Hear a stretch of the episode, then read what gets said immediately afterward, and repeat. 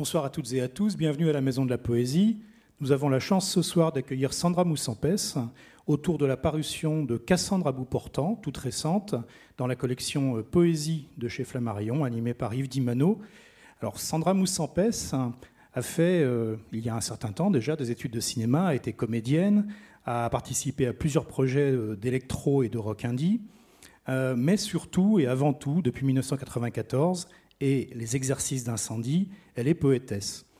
Euh, poétesse sous le signe d'une porosité entre les arts, hein, ce que son parcours initial pouvait laisser supposer, et ce qui, au fil des recueils, s'est confirmé de plus en plus.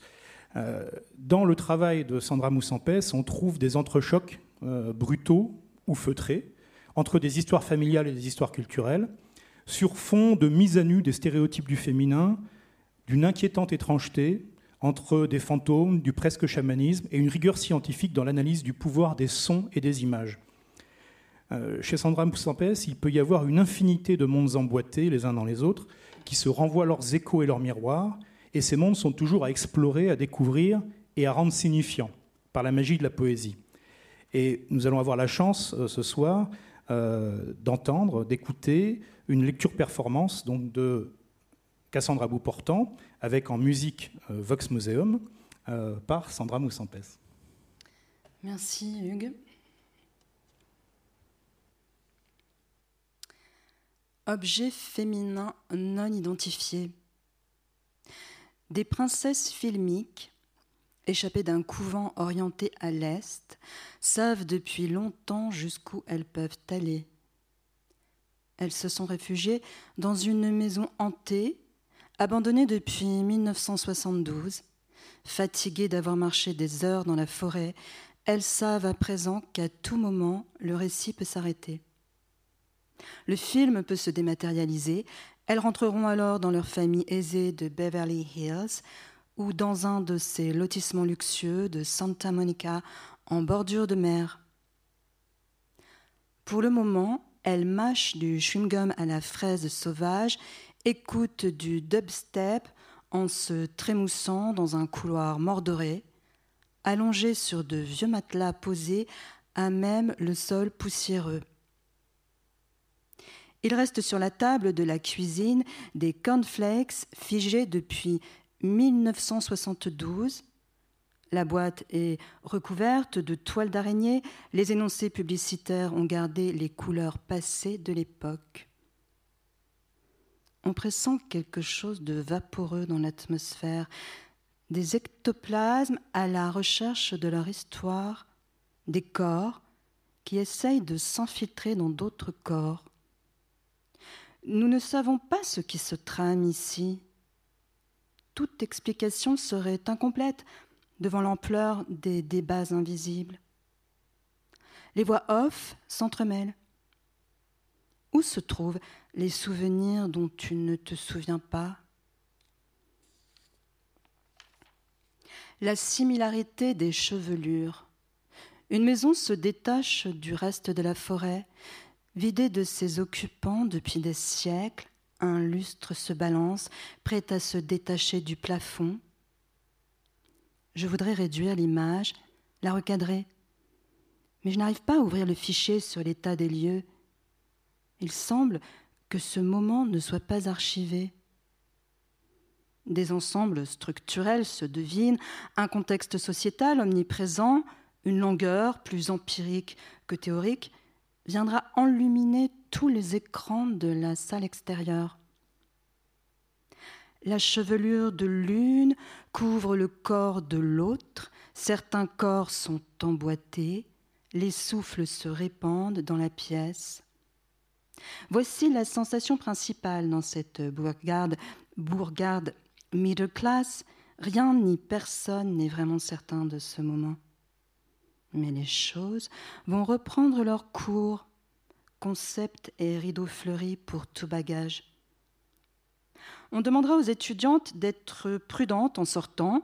On leur expliquera qu'un rôdeur s'introduit dans les chambres du campus Certaines recrues se souviennent de moments sectionnés dans leur mémoire archivée. Des morceaux de discussion sont enregistrés par de vieux magnétophones dont on retrouve des traces sonores quelques années plus tard. J'ai eu de longs cheveux qui jamais ne tombaient en boucles souples ou en jets de lumière dorée.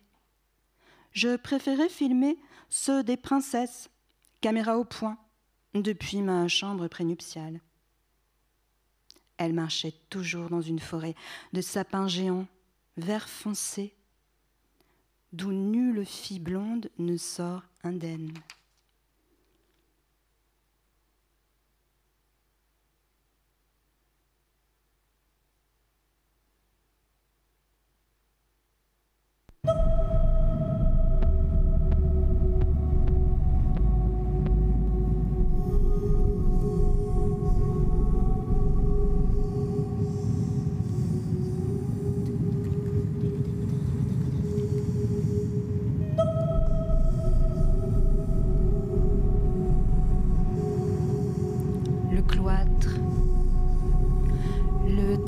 Penche toujours mystérieusement.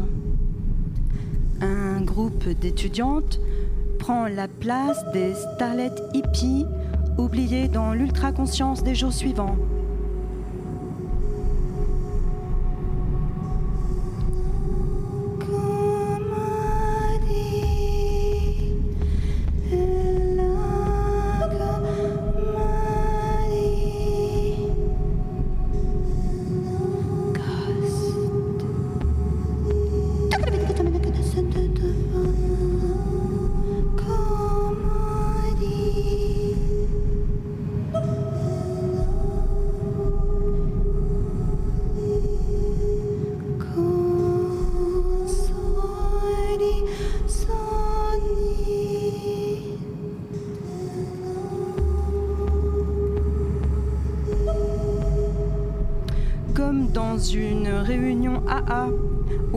Congrès évangéliste, elles susurrent leur prénom en chœur avec un niveau vibratoire jamais atteint, mais ne tombent pas dans les pommes. Elles ne sont pas prêtes non plus à scintiller dans le vide, ni à se mouvoir en bikini, à parcourir des mètres de pensée entre souvenirs au scalpel et domiciles psychiques préfabriqués. De même que le stress est additionnel. Un stress supplémentaire engendre une multitude d'autres stress post-traumatiques.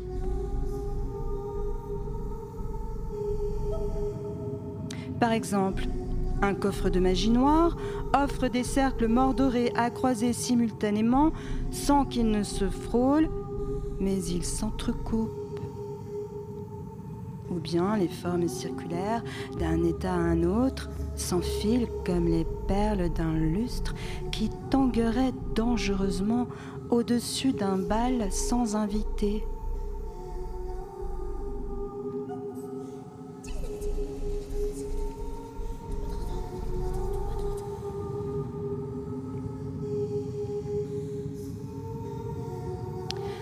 Je me souviens d'un tableau figuratif dans un salon en friche avec des personnages prêts à sortir du cadre.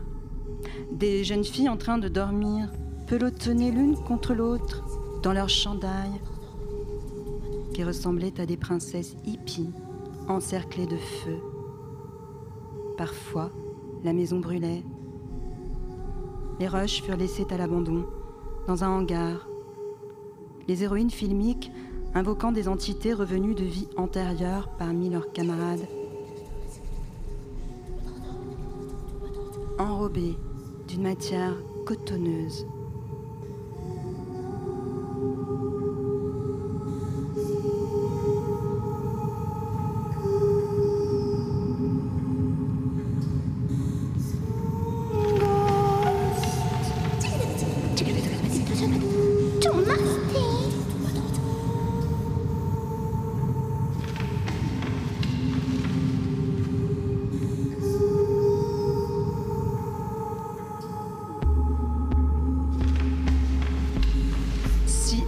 Fait vœu de chasteté ou si la luxure les attire ici, elles peuvent entrer.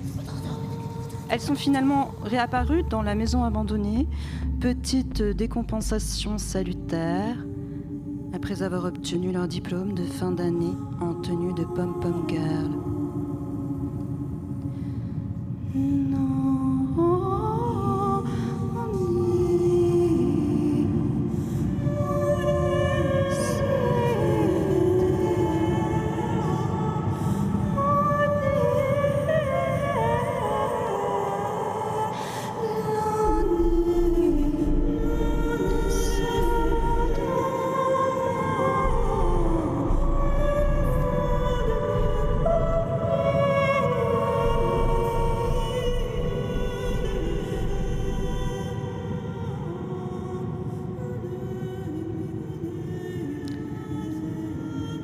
Cette diversion indique des capacités vocales exceptionnelles ou permet de nager dans une rivière pailletée. Elles n'ont pas vu ce qui, dans une propriété privée ordonnant par un panneau géant défense d'entrée, peut alerter sur une impossibilité future à quitter les lieux.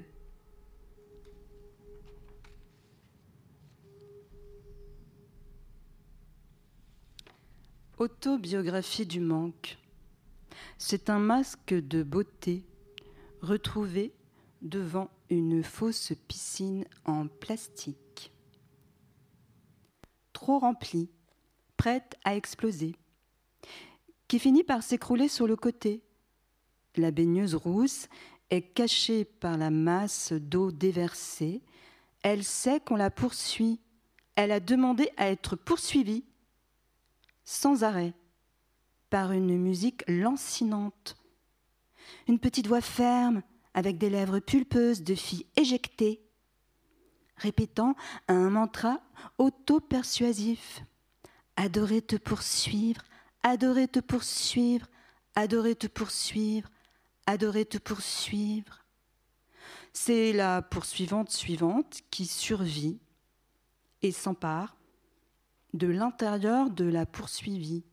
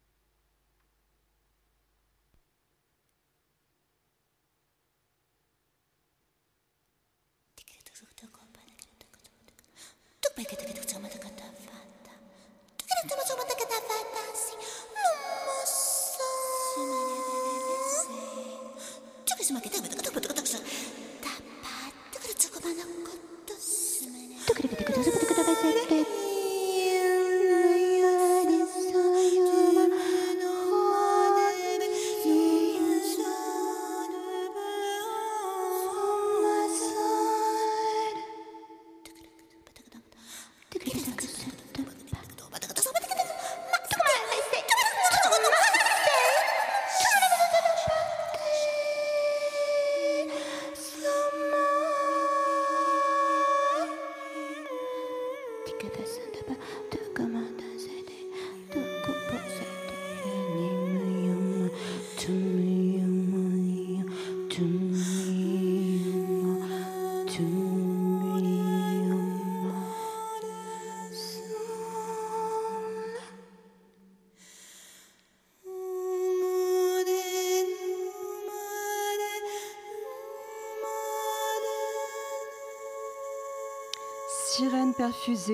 Auto-démontable.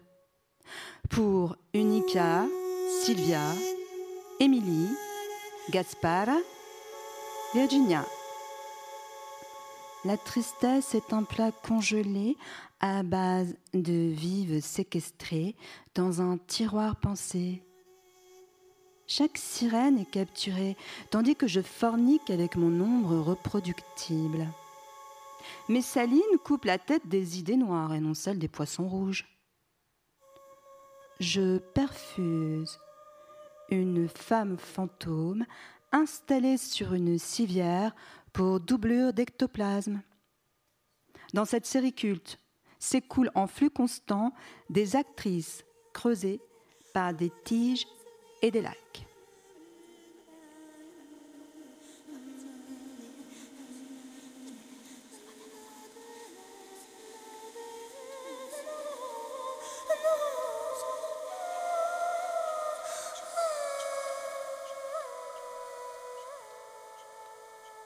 Le poster agrafé sur la partie sombre de ton art représente l'intérieur d'une boîte qui ne se souvient de rien pour le moment.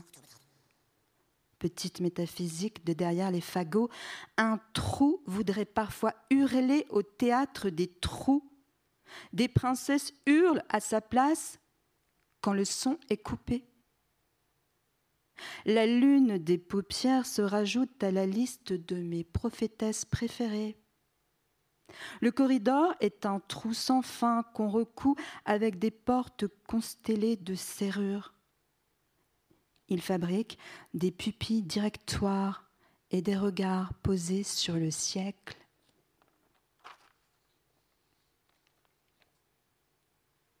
Maison hachoir. Une assiette de langue et deux couvertures de neige séchée font office de cadeau de bienvenue. Sachez converser avec l'ennemi. Prenez sa robe de lichen, ouvrez-la, glissez un tournevis. Soyez-vous, moins vos mères, vos tantes, vos sœurs, vos grands-mères, gardez votre père. Recrachez-les dans un embryon incolore en retirant chaque pic à la pince à épiler. Soyez une petite plante carnivore qui se déguste elle-même dans un liquide rouge. En frappant la violence, la violence devient une hostie au confessionnal. Mariée à la prunelle de ses yeux par un corps fantôme, c'est le premier chant anesthésié d'un visage en dentelle. Au pays des cerfs-volants envoûtés, sachez tenir votre ouvrage par son aiguille. Tant que le fœtus reste gélatineux, sa mère lui murmure une berceuse. La dignité frémit dans une casserole d'eau bouillante et finit par former un visage à mettre en bocal et servir plus tard sur un miroir humide.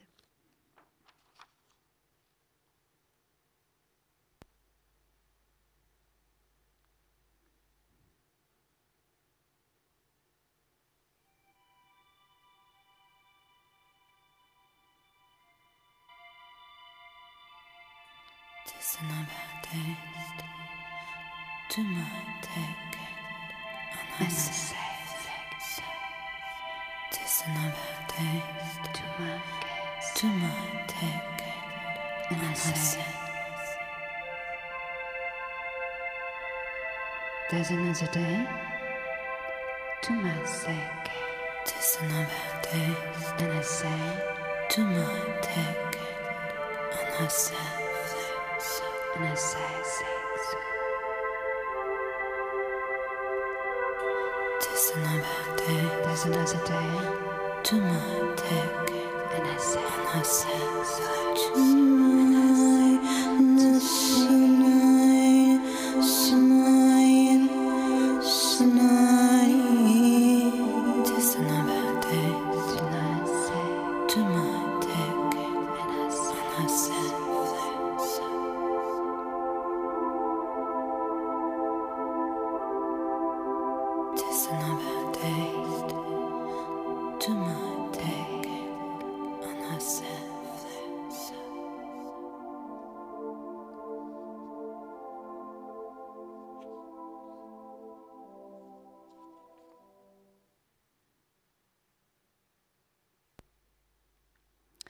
L'amour m'avait pris beaucoup de temps, devenant aussi un objet à recycler, à la fois ésotérique et quotidien, comme toute molécule.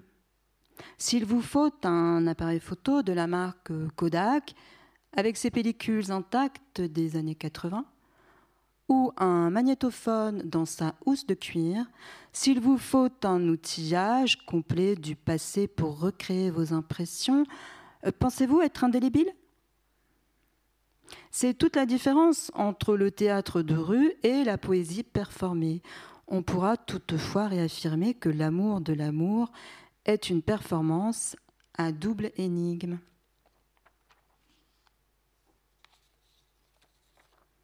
Valentine's Day moins 1. Ce que les ondines ne peuvent plus dire. L'irrémédiable trajectoire d'être poétesse, puisque l'amour lui est déduit.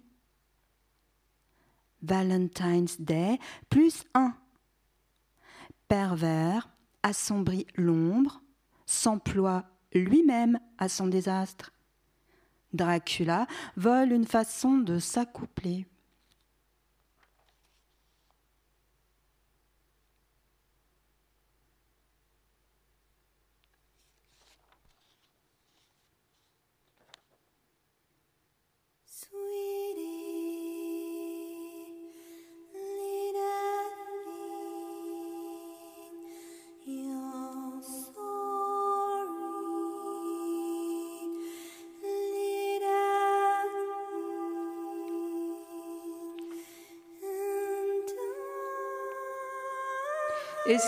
Sur la nature d'une épouse fantôme.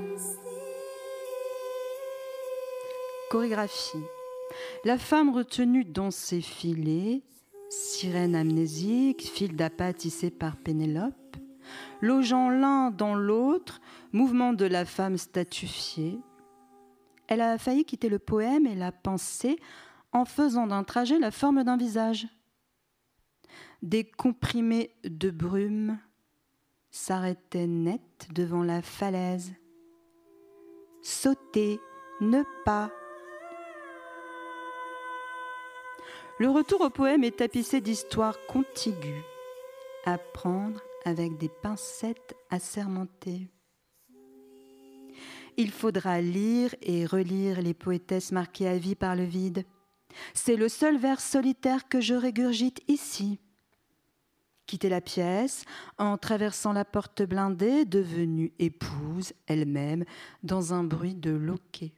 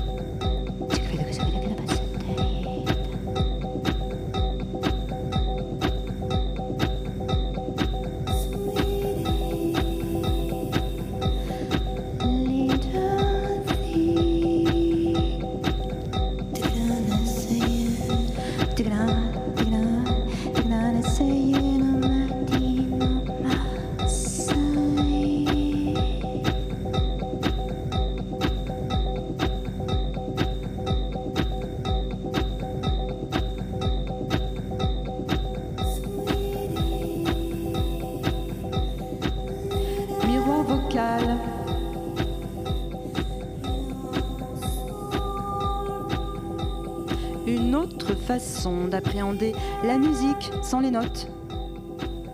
Dès le début de la chute, fait office de lien entre notre perception propre et la psyché des acteurs.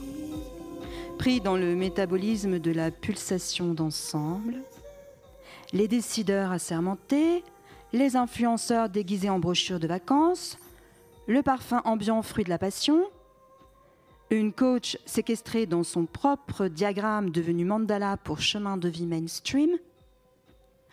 La suradaptation à de fervents adeptes. Stage très prisé au magasin des normalités. Vie sur mesure, confort et certitude assurée, disait la documentation sur le meilleur placement des rêves. Et allant même de son expressivité, mais sans les chichis convenus d'une communication appuyée de type le monde appartient aux sans-affect. Si l'actrice est aussi rousse que son père, avec un nez savamment raboté, typique de Los Angeles, comment fera-t-elle pour filmer le ciel obscur sous le ciel de Californie?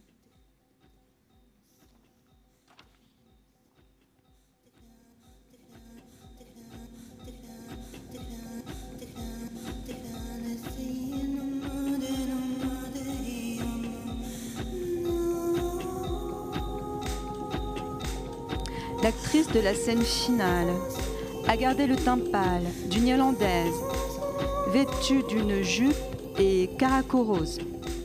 Son ancienne meilleure amie allergique au gluten mixe des olives noires et tache sa nouvelle robe.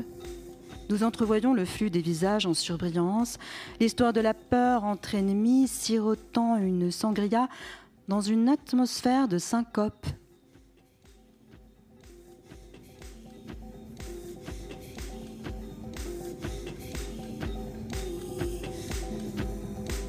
Le miroir renvoie une image de robe de plus en plus rose, de plus en plus pâle, frénétiquement repassée, puis froissée et boueuse à la fin, dont on n'aperçoit plus les rayures.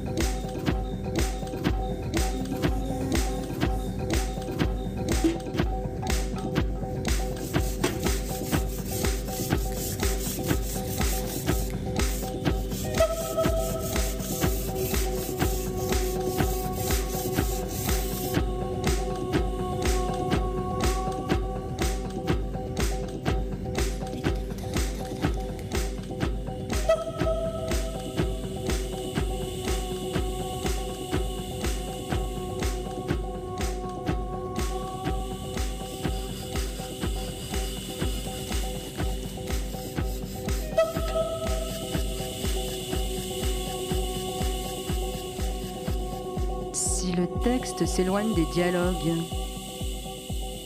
s'il s'extrait de la page imprimée, les retombées psychiques de cet instant sont une façon surnaturelle de raturer une héroïne, de la faire exploser en plein vol, quand le poème s'arrête de lui-même. Recueillir les vibrations de cet amour ou du séisme provoqué revient au même. Deux femmes brunes en train de quémander une attention, en train de danser sur la table. L'une écrit, l'autre lit à voix haute. Elles sont cousines de corps, décousues par leur timbre vocal. Tu lèverais les yeux au ciel en formant des mots avec tout ce que tu n'as pas encore dit.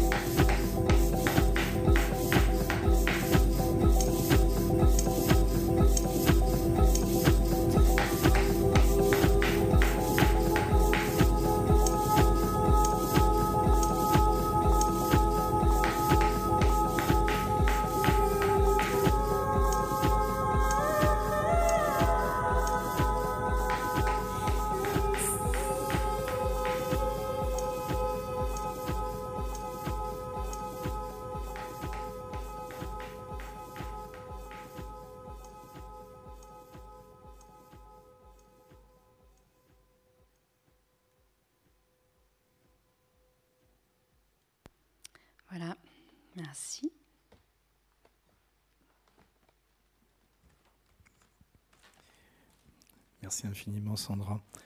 Donc on, vient d'entendre, euh, et, avec quel bonheur, hein, dans ta manière euh, rare de proposer la poésie, euh, l'importance du son et de la voix, à la fois comme un médium, comme une performance, et comme une thématique. Donc je serais curieux en fait de, savoir comment la musique et le chant sont entrés dans ta vie et dans ton écriture, et puis comment, au fil des recueils, euh, tu continues à, nourrir, à renouveler, à creuser ce sillon phonographique euh, assez particulier, donc euh, autour de, des doubles aspects, le son et la voix.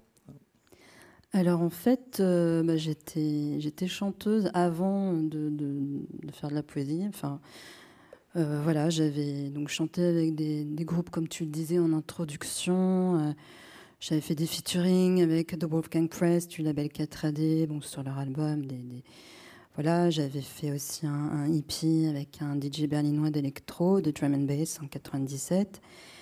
Et euh, voilà, la, musique a toujours été vraiment au centre, donc surtout euh, électro ou euh, voilà, indie comme tu disais, voilà. Et effectivement, c'était une époque où les choses étaient quand même très séparées, très clivées. On ne pouvait pas être euh, musicien et poète. Enfin voilà, il y avait ces, choses-là. Euh, maintenant, c'est différent. On, évoque beaucoup le croisement des genres, mais bon, à l'époque, c'était pas comme ça. Donc, il y avait un petit peu ma vie poétique à Paris et ma vie, euh, on va dire, de musique à Londres. Voilà. Et donc, en fait, il fallait que ces choses puissent se rejoindre naturellement, que ça fasse sens. Hein. Je ne pouvais pas juste plaquer euh, du son comme ça. Enfin, c'était pas du tout mon objectif, parce que pour moi, la, performance ne doit absolument pas être un, décorum. Ça doit vraiment euh, être là pour donner à entendre autrement euh, le poème et pas pour camoufler quelque chose ou pour être quelque chose de superficiel. Donc du coup, ça s'est fait en fait vers 2011 où il se trouve qu'au musée du Carré d'Art, donc quelqu'un m'avait proposé de, de, travailler le son avec, avec une autre personne. Et donc, voilà, j'ai fait ma première euh, lecture performée à, cet endroit. Puis ensuite, dans d'autres musées, euh, le MAMCO, le Centre Pompidou, la Kunsthalle, enfin voilà, plein, plein de lieux. Et c'est devenu euh, quelque chose qui, maintenant, m'accompagne. Donc, après chaque livre, souvent, enfin, une fois que le livre est écrit, bon, ben, j'aime ensuite travailler des, sons, alors parfois avec des, collaborateurs, d'autres musiciens ou euh, des gens qui vont remixer. Je, compose en fait euh, les morceaux à la façon d'un poème. Donc là, par exemple, sur Vox Museum, il n'y a pas de texte, hein, c'est vraiment un, langage inventé, donc qui, qui peut s'intégrer à l'énonciation du poème de, de, mes livres, donc comme de, Cassandra Beauportant.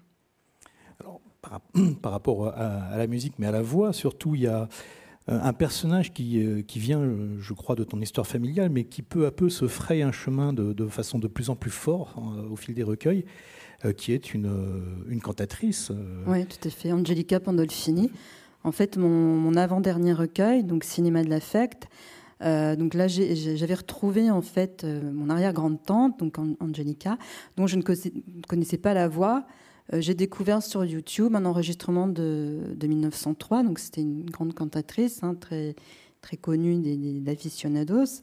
Elle a son, buste à la enfin bon. Mais nous, à la maison, enfin chez ma grand-mère, qui, était italienne, il y avait juste le, portrait, en fait, mais il n'y avait pas jamais entendu la voix. Et là, je l'ai entendu, comme ça, sur YouTube.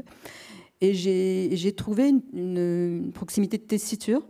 J'avais envie depuis longtemps de travailler, de faire un livre sur les voix enregistrées les voix spectrales, les techniques d'enregistrement, euh, voilà, que ce soit le gramophone, euh, Thomas Edison avec sa, volonté de communiquer avec les morts, ou qu'il s'agisse de, vieilles cassettes, là, dans ce poème que, j'ai lu, donc de, vieux magnétophones, de, vieux répondeurs téléphoniques, enfin tous ces lieux finalement où des voix sont, là à jamais. Parfois on ne pourra jamais les, réécouter puisque euh, les, nouvelles technologies sont passées par là et un peu comme des musées de voix. Donc, euh, comment arriver à inscrire la voix sur la page sans forcément chanter? C'était un petit peu le challenge avec le, livre précédent. C'est une de ces choses effectivement assez exceptionnelles, puisque alors, dans le cinéma de l'affect particulièrement, mais qui, euh, irrigue euh, également, on en reparlera, hein, Cassandra Bouportant, donc tout récemment, il y a ce fait que oui, tu, construis ou tu exhumes depuis quelques recueils euh, des fantômes sous différentes formes. Hein. On, en reparlera d'où ils viennent ces fantômes, mais ce qui est particulièrement étonnant, c'est qu'effectivement tu réussis à, sur la page, sans même attendre la performance comme tu viens de, le faire, euh, tu nous fais entendre le son des fantômes. C'est-à-dire qu'on savait avec Ryoko Sekugishi qu'on pouvait manger fantômes. On, sait par ailleurs, par des plaques photographiques, ce genre de choses, qu'on peut voir fantôme. Toi, tu nous fais entendre euh, ou écouter le, fantôme. Euh, je trouve que c'est particulièrement euh, rare et, étonnant, en fait, cette façon dont, dans un endroit inattendu a priori, cette trace du passé va s'immiscer par le son. Euh, oui, alors c'est peut-être aussi quelque chose qui m'échappe. Peut-être que j'avais pas envie que ça passe par le mental ou par euh, une intellectualisation. Et donc, effectivement, la voix, euh, bah, le, timbre de voix est très représentatif aussi des, des, personnalités. Hein. Je crois que par un timbre de voix, par un ton de voix, on se rend compte de, de l'humeur de la personne aussi. Et donc, effectivement, même si dans mes poèmes, dans Cassandra Bouportant, il y a aussi des, poèmes avec des, plages un peu fantomatiques, euh, mais euh, bah, c'est vrai que par la voix, il y a quelque chose qui peut, qui peut vraiment être intemporel, en fait, qui peut rester, euh, voilà, comme quand j'ai entendu Angelica sur ce... C'est assez, assez, étonnant, en fait, ces tessitures qui peuvent comme ça traverser des époques, se retrouver.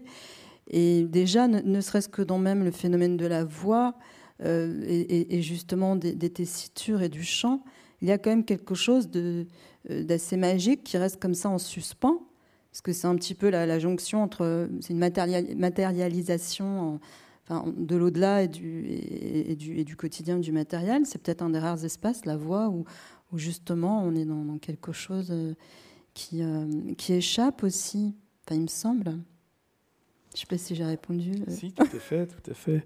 Alors, justement, sur, cette trame qui est construite, affirmée par le son, par le bruit, le contre-bruit, euh, tu, glisses donc au fur et à mesure également, euh, peut-être plus particulièrement depuis Sunny Girls, ton précédent recueil chez, Flammarion, des images qui viennent soit effectivement d'images fixes, hein, de, de photographie, soit d'images qui sont arrachées, empruntées, retravaillé venant du cinéma.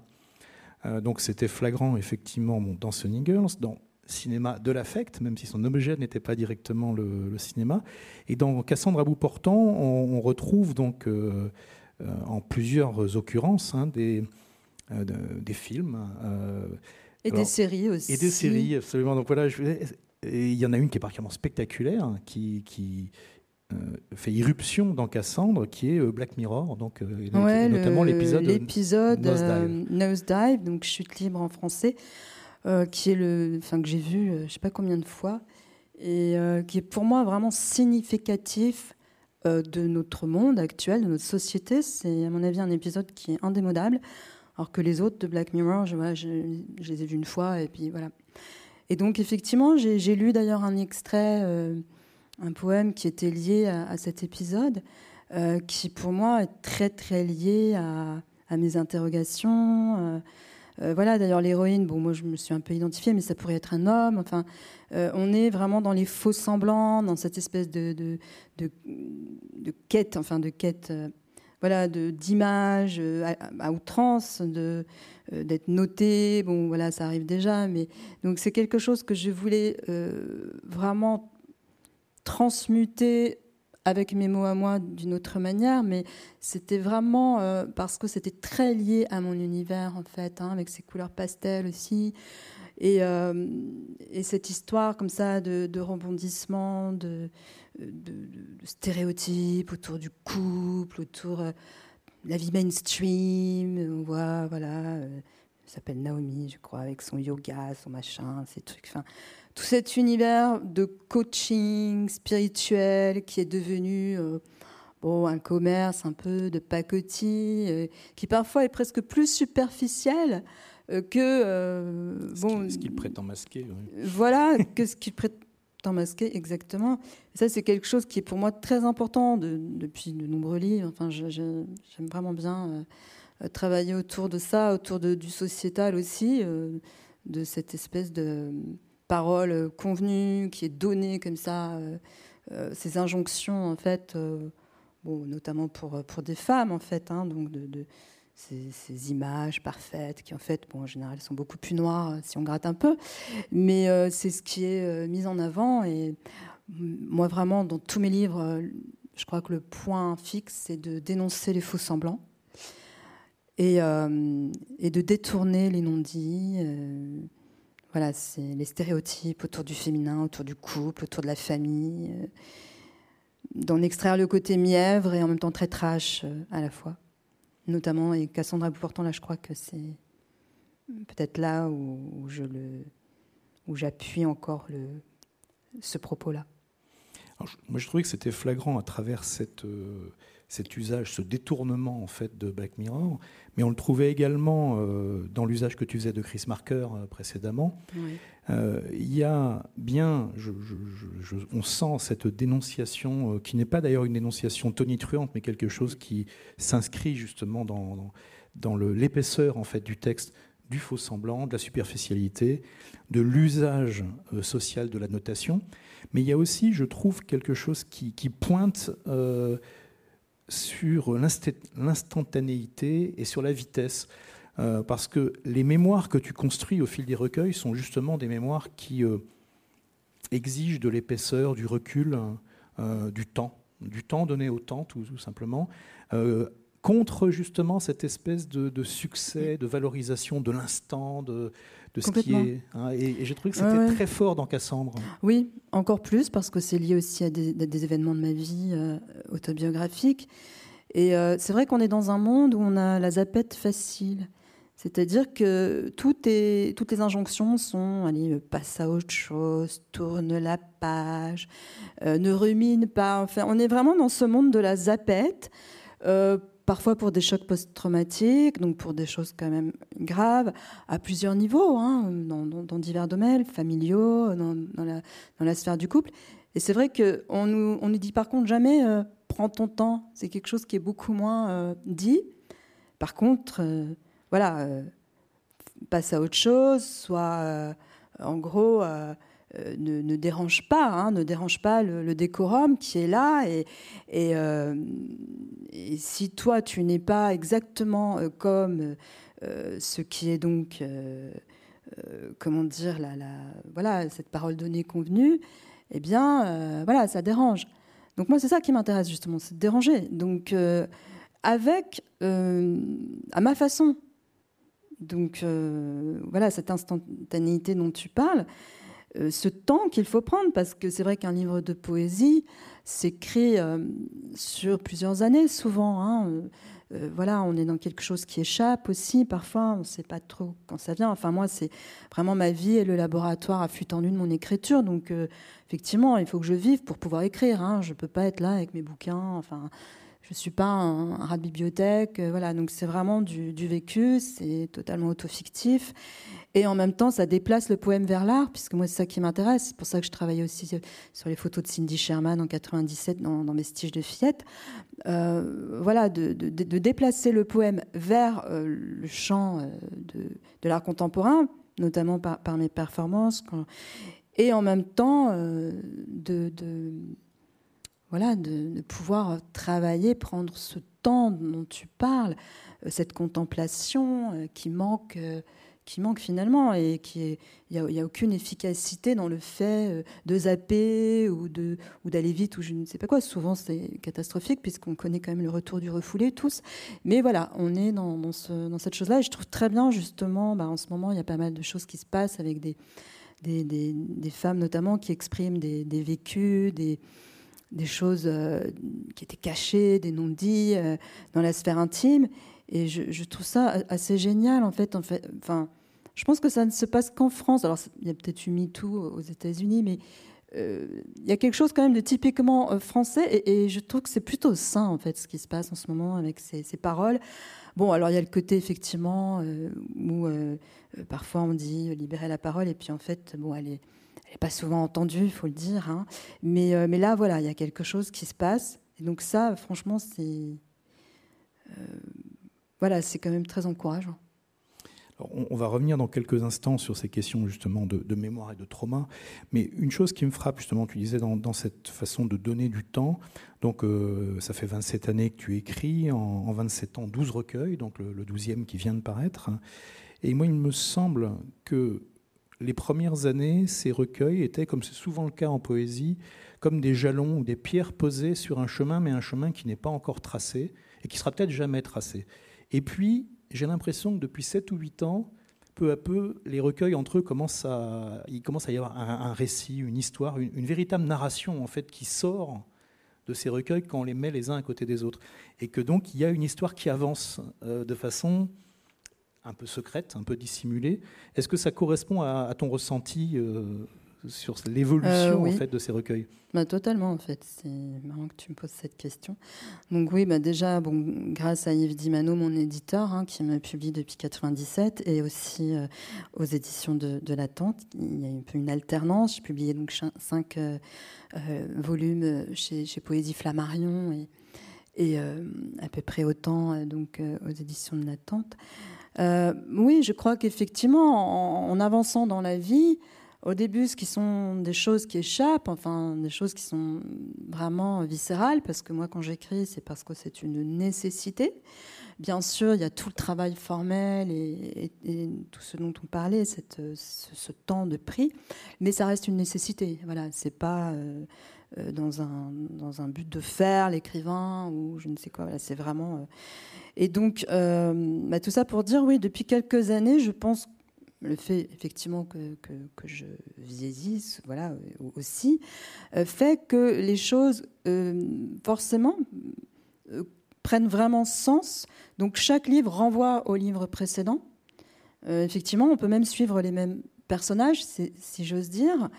Euh, donc euh, oui, depuis à peu près Acrobatie dessinée, où je commençais déjà à, à peut-être rentrer plus dans des détails aussi de, ma vie, même, même si ça reste quand même très transmuté, ce que, ce que j'écris, et, et très organique. Et puis là, bon, avec Cinéma de l'affect, euh, où il y avait aussi l'évocation à la fois du son, du dispositif sonore, mais aussi euh, d'une histoire d'amour. Alors dans Cassandra Bouportant, on voit que là, ça change, ça, ça évolue d'une autre manière.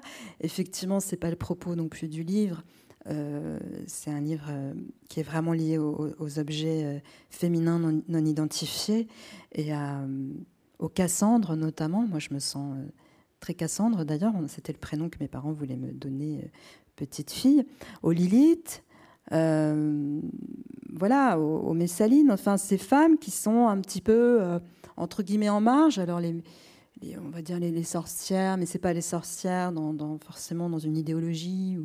Mais euh, effectivement, une perception féminine différente, hein, qui n'est euh, pas forcément euh, ni le, girl power, c'est une, perception féministe, hein, effectivement, donc qui est alliée peut-être à, d'autres perceptions, mais qui est peut-être un, peu plus donc en marge.